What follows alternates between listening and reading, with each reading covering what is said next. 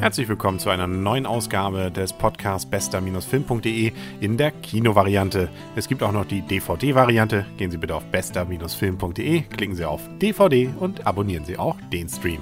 Gut, aber kommen wir wieder zu dem, wofür dieser Stream ist, nämlich für Kinofilme.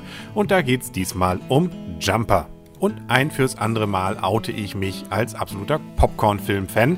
Und das zeigt sich auch hier wieder wahrscheinlich, denn dieser Film Jumper wurde von vielen Kritikern ziemlich zerrissen mir völlig unerklärlich, weil ich fand ihn eigentlich ziemlich richtig gut. Es geht nämlich um den jungen Hauptdarsteller. Er heißt Davy, wird gespielt von Hayden Christensen. Den kennt man vielleicht ja noch aus dem zweiten Teil von Star Wars, also dem neuen zweiten Teil, Angriff der Klonkrieger. Da war er dann der, der sich so langsam zum Bösen entwickelte von, vom Guten zum Bösen, ja. Aber hier geht er eigentlich mehr so seinen Weg von gut zu gut. Er ist nämlich ein Jumper. Das ist nichts anderes als jemand, der sich einfach durch seine Gedankenkraft von einer Ecke der Erde in Millisekundenbereich in einen anderen Bereich dieser Erde teleportieren kann.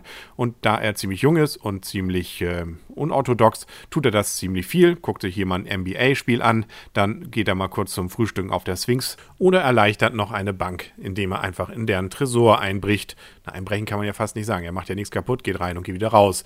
Ja, also das ist unser Hauptdarsteller. Er ist eigentlich ein ziemlich netter Typ. Dagegen geht es aber auch noch einen Bösen, der ihm an die Wäsche will, um nicht zu sagen, der eigentlich einen ziemlichen Hass auf solche Leute hat wie ihn. Er ist nämlich nicht ganz alleine.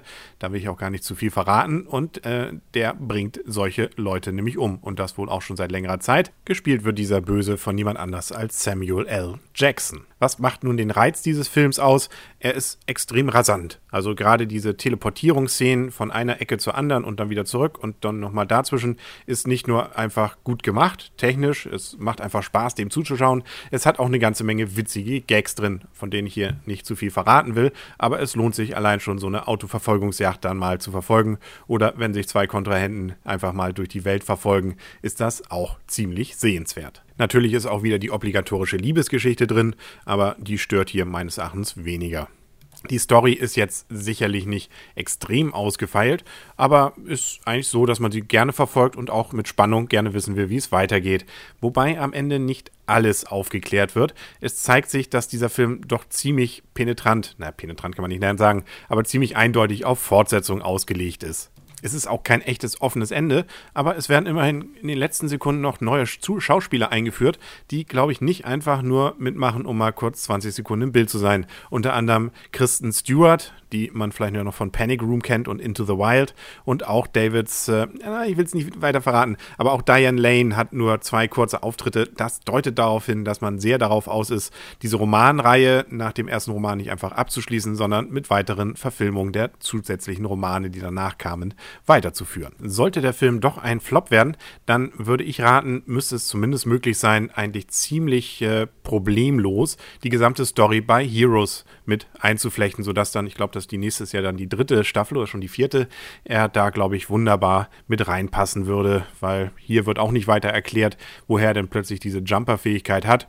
Also ja, passt perfekt da rein eigentlich. Regie geführt hat übrigens Dave Lyman oder Liemann, ich glaube, der ist Niederländer, den man insbesondere von Die Born-Identität kennt und Mr. und Mrs. Smith. Also auch ziemlich rasante Filme ohne zu viel Tiefgang. Oder Born ist, da kann man eigentlich nichts, soll man nichts gegen sagen.